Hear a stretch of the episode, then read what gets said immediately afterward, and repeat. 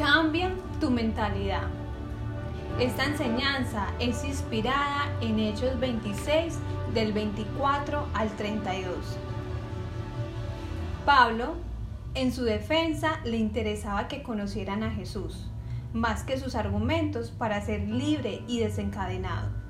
Sin duda alguna, nos refleja un acto de valentía y pasión, y esto se debe a su encuentro personal con Dios.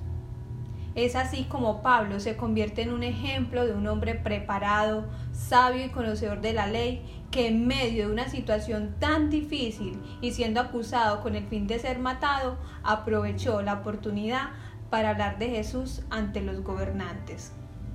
Pablo se muestra como un hombre a la altura en su defensa ante el rey Agripa, no por sus conocimientos, sino por su fe puesta en Jesús, la cual lo fortalecía aún estando encadenado y siendo burlado. Hoy Dios te dice, esfuérzate y sé valiente. No temas ni desmayes, porque Él estará contigo. Alzarás tus ojos a los montes y tu socorro vendrá de Dios. Si estás pasando un tiempo difícil, ya sea económico, quebrantos de salud, depresión, no puedes dormir, cuestionas el amor de Dios. Hoy Dios, ante todo esto, te dice, no temas, porque Él está contigo. Ten paz en la tormenta. Hoy te animamos a que creas que si caes siete veces, siete veces te levantarás. Confía en Dios y pide a Él sabiduría y créeme que te la dará. ¿Sabes? Un hombre llamado José duró en el calabozo más de dos años y no renegó de Dios. Un hombre llamado Jod en medio de una cruel enfermedad y después de perderlo todo, no renegó de Dios. Y es tal cual lo que pasa con Pablo. No reniega, sino que se enorgullece de hablar de su Salvador. No es casualidad que estuviera Moisés en Egipto, que supiera sus lenguas, costumbre, lo mismo pasa con Pablo. No es casualidad que conociera las leyes y costumbres como judío y ciudadano de Roma. Como Moisés no fue un error estar 40 años en el desierto. Él creyó parte de su vida que fue un error. Pero esas heridas, sufrimiento fue lo que lo calificó para ser el Salvador de Israel. Lo mismo pasa con Pablo ese conocimiento, esa cordura e integridad fue transformando para el reino de Dios, donde reaccionas no por ley, sino por su amor, ese amor que perdona todo el daño que hizo Pablo a los cristianos, donde si alguien te ofende, te critica, ora por él, sana con ese amor de papi Dios y déjale la justicia a él. Dice Dios, mía es la venganza, tanto que en el verso 28, capítulo 26, el rey Agripa dice, por cuanto me persuades en ser cristiano, una declaración cuando escuchamos hablar de Dios, pero nos importa más nuestra apariencia. El rey Agripa conocía del Antiguo Testamento, pero quizás ese sarcasmo era en cuidar su imagen, evitar perder credibilidad de los judíos y gobernador Festo. Pablo en el encuentro con Jesús obedece, fue el único que Jesús predicó después de la resurrección.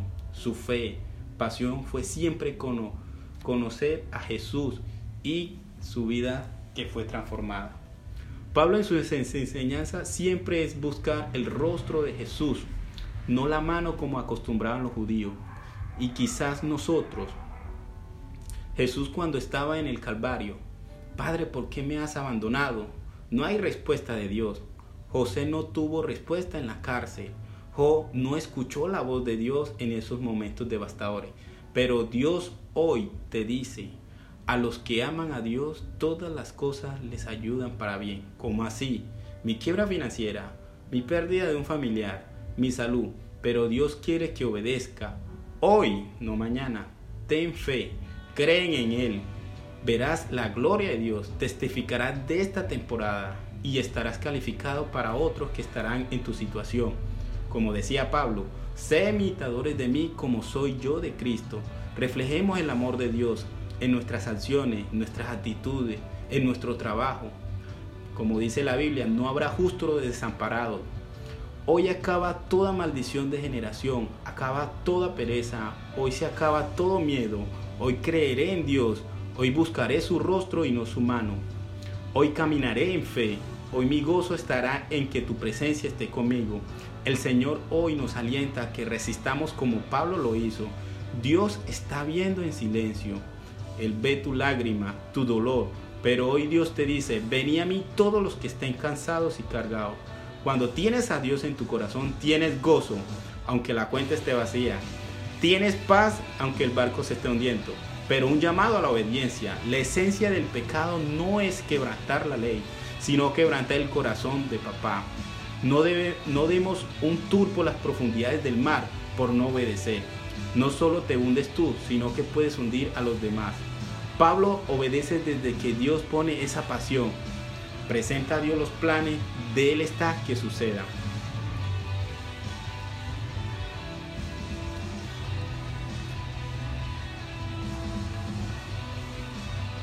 Entonces, mi querido oyente, ¿has pensado si te han lavado el cerebro o te han querido persuadir como el rey Agripa? Te pregunto, porque en ocasiones nos avergonzamos o pensamos demasiado para decir que somos cristianos, o nos da pena aceptar una invitación a la iglesia, o que nos vean ahí, porque tememos al que dirán y de que seamos tratados de locos o que nos digan, ¿cómo así? ¿Será que te lavaron el cerebro? Piensa en esto. ¿Será que hacer el bien, lo justo, lo correcto, querer perdonar y ser perdonado, no ser resentidos ni envidiosos, sino más bien ser amorosos, es cosa de locos? Pidamos a Dios que nos ayude a tener el mismo deseo ardiente de Pablo de conocer de Él, hablar de Él y testificar. Que demos pasos concretos para un cambio de mentalidad en nuestras vidas y desechemos toda duda, pensamiento negativo, incredulidad y sustituyamos esos pensamientos viejos por ideas nuevas basadas en la palabra de Dios. Somos comunidad cristiana de Feurabá, tu iglesia, tu casa. Si deseas conocer esta comunidad de fe, puedes visitarnos en la vía principal del municipio de Carepa, al lado de la empresa Coca-Cola. Eres más que bienvenido.